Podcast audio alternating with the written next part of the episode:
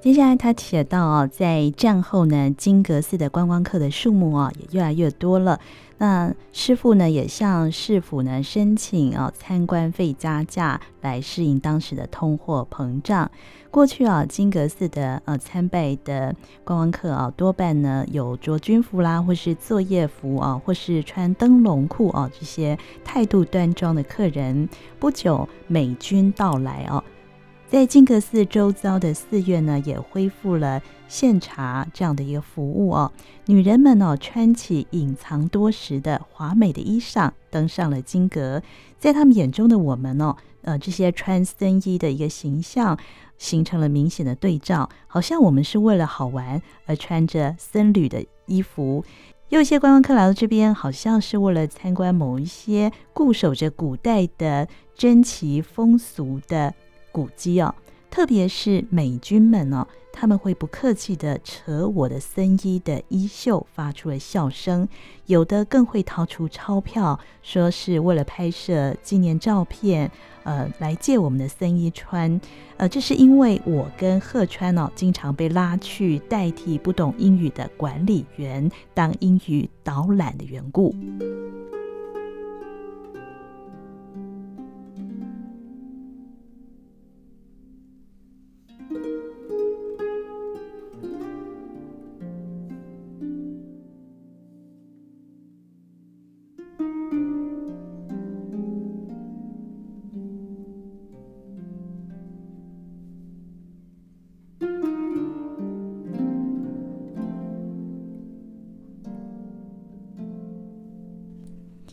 面他提到，在冬天的金阁寺的一个景象，战后第一个冬天来临哦，有一个星期五的晚上开始下雪，下到星期六，在学校的当儿一直想着放学回去，饱享雪中金阁的眼福。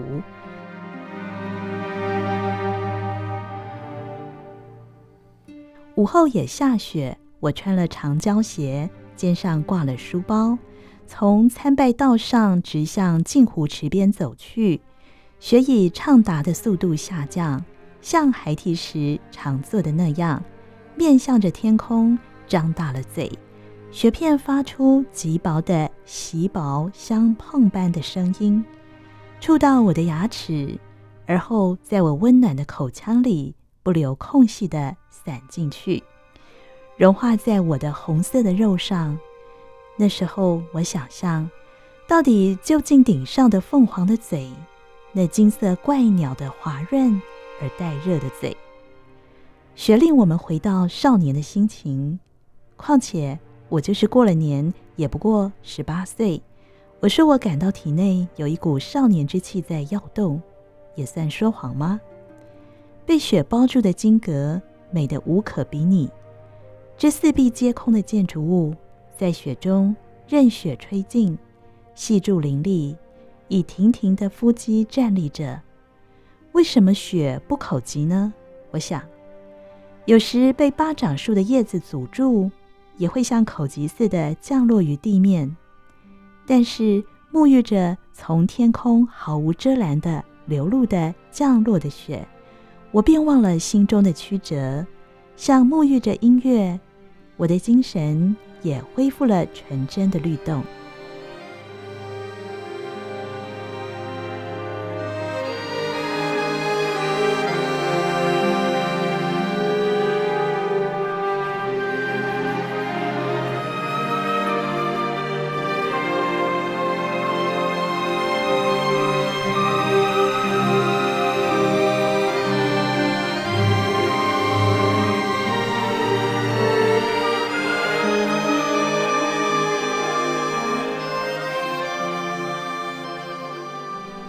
事实上，立体的金阁，刀了雪的光，成了不挑拨任何事物的平面的金阁，雪中的画中的金阁。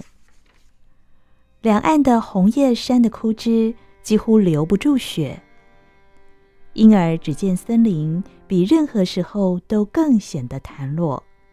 远近的松树上的积雪壮丽无比，池塘的冰上堆了雪。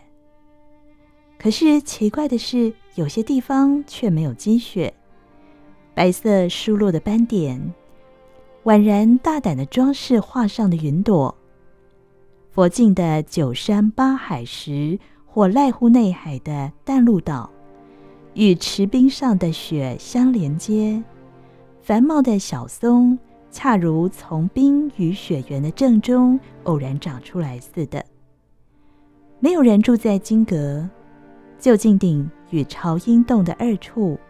再加上素蜻蜓的小屋顶的三处屋顶，属于纯然白色的部分之外，暗淡复杂的横木在雪中却浮起生动的黑色，好像我们观赏南画的山中楼阁时，总禁不住把脸靠近画面，审视是不是有人住在里边一般。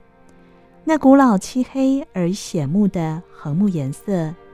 叫我也想窥探金阁里到底是不是谁住着，但是即令我能把脸靠近，碰了雪的冰冷绘卷，也无法再靠得更近吧。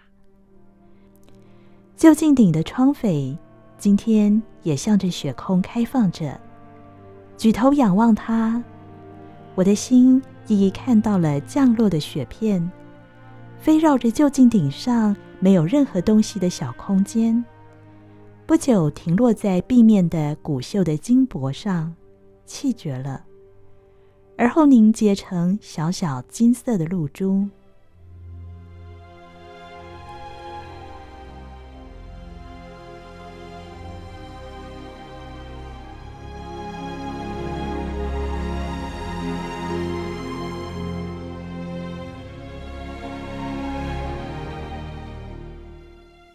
第二天星期日的早上，老管理员来叫我，是因为呢来了外国的观光客，需要英语的导览员。玄关的前面呢停着吉普车，有个喝醉酒的美国兵，他的手呢就放在玄关的柱子上，俯视着我，轻蔑地笑了。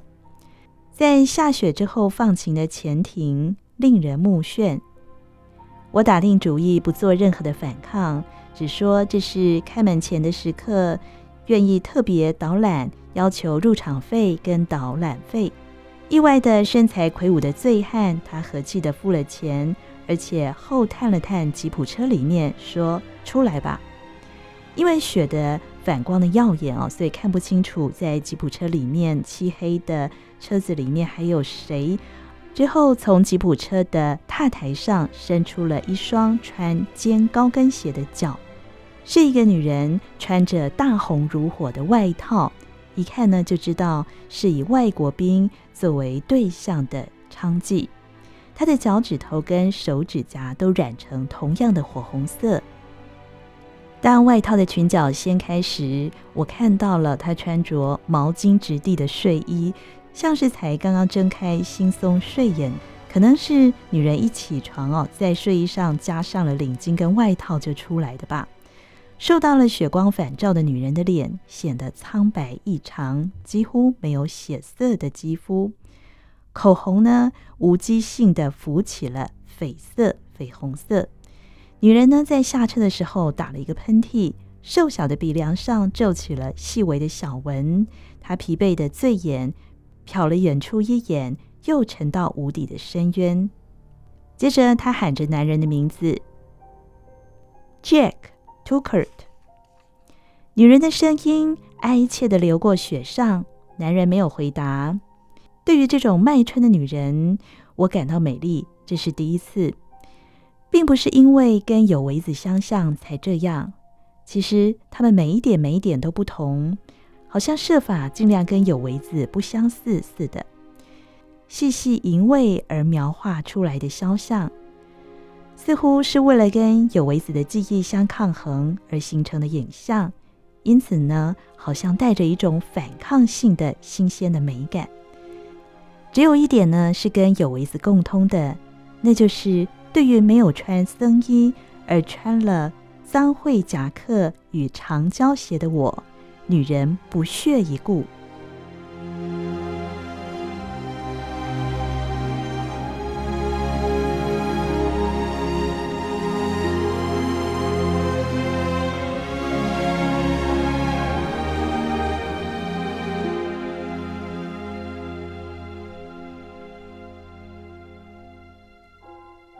接下来我就要带着这个美国兵跟这个女人哦，一块来导览金阁寺。美兵来到池边哦，视野一开就张开了双手，不知道呼唤什么，大声的发出了欢叫，还粗暴的摇撼了女人的身体。女人眉头一皱，又叫了他的名字：“Oh Jack，Tuckert。”美兵呢，在积雪还有弯垂的叶片底下，看到了青木的红色鲜艳的果实，问我那是什么？我只能够回答说青木。跟他巨大的躯体不相称的，他可能是个抒情诗人，也说不定哦。但是他澄清的蓝眼睛，令人有残酷的感觉。我照例的导览了金阁，美兵醉得很厉害，摇摇晃晃的哦，一下子又把鞋子踢飞出去。我用了冻麻了的手，从口袋里掏出适合在这个场合朗读的英文说明书。但是这个美兵哦，他突然横向的伸出手来夺了过去，用滑稽的腔调开始读它，而我的导游呢，也成了不愉快的事了。我依靠着发水院的栏杆，眺望着强光反照的池面。金阁里头从来没有被照得这么光亮过。在我没注意的时候，走向了树清亭去的男女之间，他们起了口角，争论越来越激烈。但是我一句也都没有听清楚。女人呢，也强词对答，但是不知道她是用英语还是日语。两个人争吵之中，已经忘了我的存在。回到发水院这边来，女人用力的在伸出脸而骂着的美兵的脸上裹了一个耳光，接着啊反身就逃，穿着高跟鞋跑向参拜路的入口处。我不知道原因啊，下了金阁跑到池畔，但追到女人进出的时候，立刻又被长腿的美兵给追上了。他揪住了女人的大红外套的胸襟，在那个当时哦。呃，这个美兵看了我一眼，把揪住女人的嫣红胸襟的手轻轻放开。那放开的手的力量似乎不是寻常的，女人呢就在雪地上仰身倒下去了，嫣红的裙角裂开，白色肌肤的大腿在雪上摊开。女人好像也不想起来的样子，从下面一直逆视着，仿佛耸立云霄的男人的眼睛。我不得已啊，只好蹲下去，想要扶起女人。嗨，美兵叫了。我回头一看，她两腿敞开的姿态呈现在我眼前，用手指向我指示着。忽然变得温和、滋润的声音用英语说道：“踩下去，你踩下去啊！”我不明白到底是怎么一回事，但是她的蓝色眼睛从高处命令下来，在她宽敞的肩膀后面。顶着云霄的金阁闪闪发光，被洗过的蓝色冬天湿润了，他的蓝眼睛里没有些微的残酷感。那瞬间，我感到一种罕有的抒情意味，这又为什么呢？他粗大的手垂下来，抓起领巾，使我站起来，但是命令的口吻还是那般温和：“踩呀，踩下去！”无法抵抗。我举起了穿长胶鞋的脚，美兵拍拍我的肩膀，我的脚落下去，踩上了春泥般柔软的东西，那是女人的腹部。女人闭上眼睛，用力踩，再用力。我踩了，最初踩下去的不安感，第二次却变成了迸发的喜悦。好了，美兵明白的说了。而后恭敬地抱起了女人的酮体，替她拂去了泥跟雪，之后就没有再看我一眼，扶着女人走在前端。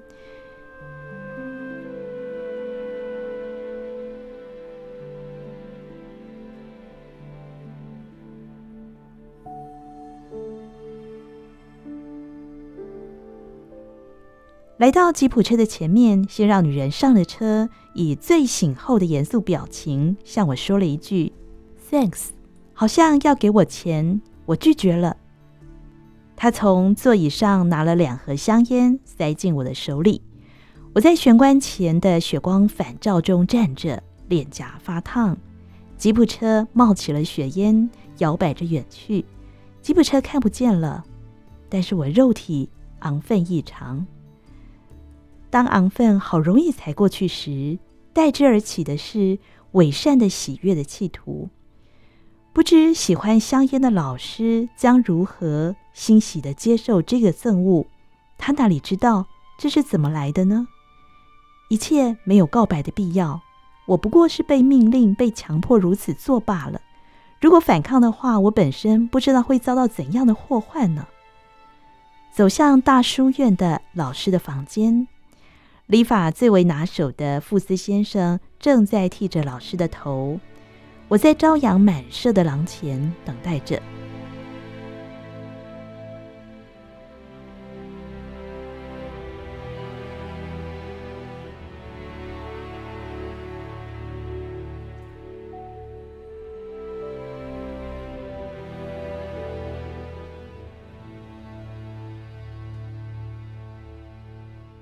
庭中的绿舟松闪耀着积雪的炫光，正如折叠了的新帆船。